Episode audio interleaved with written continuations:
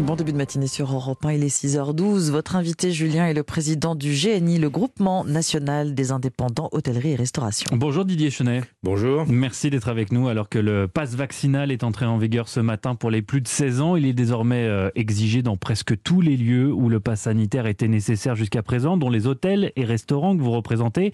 C'est un frein supplémentaire à votre activité? Je ne pense pas. Je ne pense pas. Lorsqu'on a mis en place le pass sanitaire, nous avons tous craint qu'il y aurait des problèmes. Ça s'est passé relativement bien. Aujourd'hui, on constate que c'est rentré dans les mœurs. Je pense que le pass vaccinal pardon, ne, ne sera pas une contrainte supplémentaire dans la mesure où, encore une fois, nous n'avons pas le contrôle systématique à faire entre le porteur du pass vaccinal et l'identité de, la personne. On va y revenir sur ce contrôle euh, facultatif. Euh, ce que vous nous dites en revanche, c'est que les anti-vax euh, ont déserté votre clientèle depuis bien longtemps? Oui, ils, sont pas, ils ont compris qu'ils ne pourraient pas venir chez nous. Peut-être certains sont-ils passés au travers des mailles du filet, mais la grande majorité, non. ils ont préféré rester chez eux. Alors vous le disiez, euh, ce passe vaccinal s'accompagne d'un pouvoir supplémentaire en ce qui vous concerne. Vous pouvez désormais vérifier, non pas contrôler, vérifier l'identité d'un client que vous suspectez euh, de frauder. Euh, en toute honnêteté, vous allez vraiment faire? Écoutez, s'il y a vraiment des, des, questions, j'allais dire, évidentes de, de, présentation d'un faux passe donc sanitaire, vaccinal, pardon, bien sûr, on le fera. Vous dire si ça se passera bien dans certains cas vraisemblablement, et puis dans d'autres, peut-être que ce ne sera qu'une erreur de présentation d'un passe vaccinal. Alors je précise que c'est une prérogative que vous avez déjà, euh, notamment si vous avez un doute sur la majorité d'une personne qui vous commanderait de l'alcool, vous pouvez déjà vérifier son, son, identité et son âge. Là où le passe vaccinal pourrait vous pénaliser, en tout cas c'est ce qu'on pourrait se dire, c'est qu'il s'applique aussi à vos salariés, euh, vu que vous faites partie des ERP, les établissements recevant du public. Donc ça veut dire que ce matin, euh, dans tous les restaurants et hôtels de France, ça va être vérification générale? Alors, ce sera vérification générale. Ça veut dire aussi que vous avez vu qu'il y a quelques adaptations hein, concernant le passe vaccinal. Donc, certains de nos salariés, puisque en cuisine, nous n'étions pas tenus d'avoir hmm. le passe sanitaire. Hein. donc, euh, certains de nos salariés ne seront pas totalement à jour pour le passe vaccinal. Il y a quelques dérogations. Nous ferons en sorte qu'ils soient donc je dirais, traité et qu'il n'y ait pas de difficultés supplémentaires, hein, pour le coup, en matière de production dans nos établissements. Vous estimez qu'il y a un risque de perdre encore davantage des de, salariés, sachant que vous êtes déjà en pénurie? Oui, on peut, on peut le penser, mais c'est très très marginal. Aujourd'hui, 95% de nos salariés sont vaccinés. Donc, euh, je dirais, c'est ce qui nous amène d'ailleurs à dire encore une fois que nos établissements sont des établissements que nous considérons comme être des établissements parfaitement, je dirais, sains et où vous avez une sécurité hmm. maximum. Nous l'avons voulu de toute façon, cette sécurité, aussi bien pour nos salariés que pour nos clients.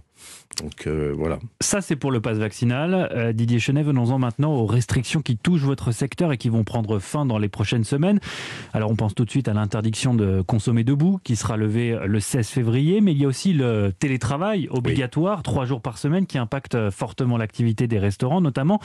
Vous êtes soulagé que cette mesure prenne fin la semaine prochaine, le 2 février? Ah oui, on est soulagé parce que c'est certainement les deux mesures qui ont été le coup de grâce pour l'activité euh, depuis le début janvier, fin décembre, début janvier. Il faut que vous sachiez que notre secteur, rien que la consommation debout, met le secteur des traiteurs organisateurs de réception à bas. Hmm. Vous n'avez plus aucune réception, vous n'avez plus rien.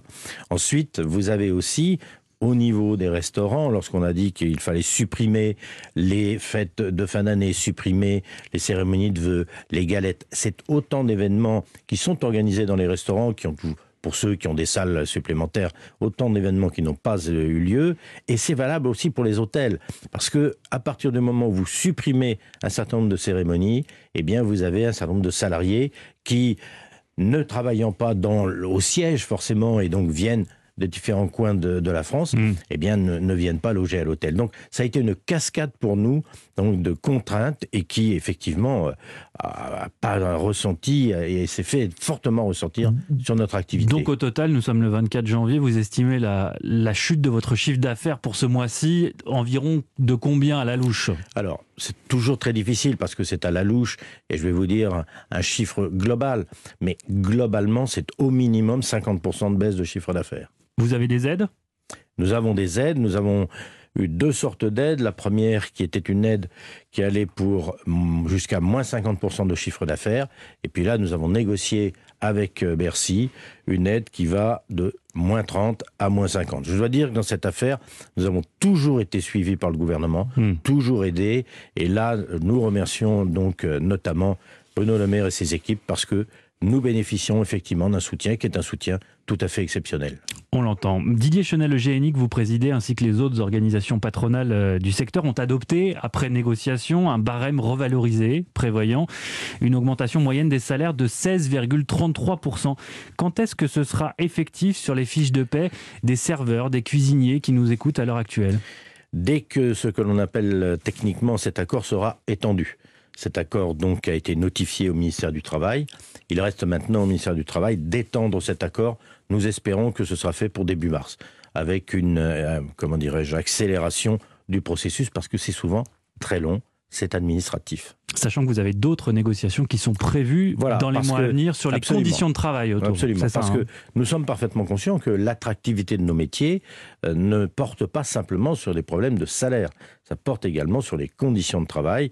Nous sommes dans une activité qui marche, je dirais, de façon euh, asymptotique et différente entre les, ceux qui travaillent, je dirais, normalement, et puis nous, parce que nous travaillons à midi, le soir, nous travaillons les week-ends et les, tous les moments de fête. Ça sera l'occasion de vous inviter à nouveau pour l'ouverture de ces négociations euh, prévues dès le mois prochain, si je ne me trompe pas. Merci beaucoup Didier Chenet, président du GNI, le groupement national des indépendants hôtellerie et restauration, d'avoir répondu à nos questions ce matin. Bonne journée et à très bientôt sur Europe 1.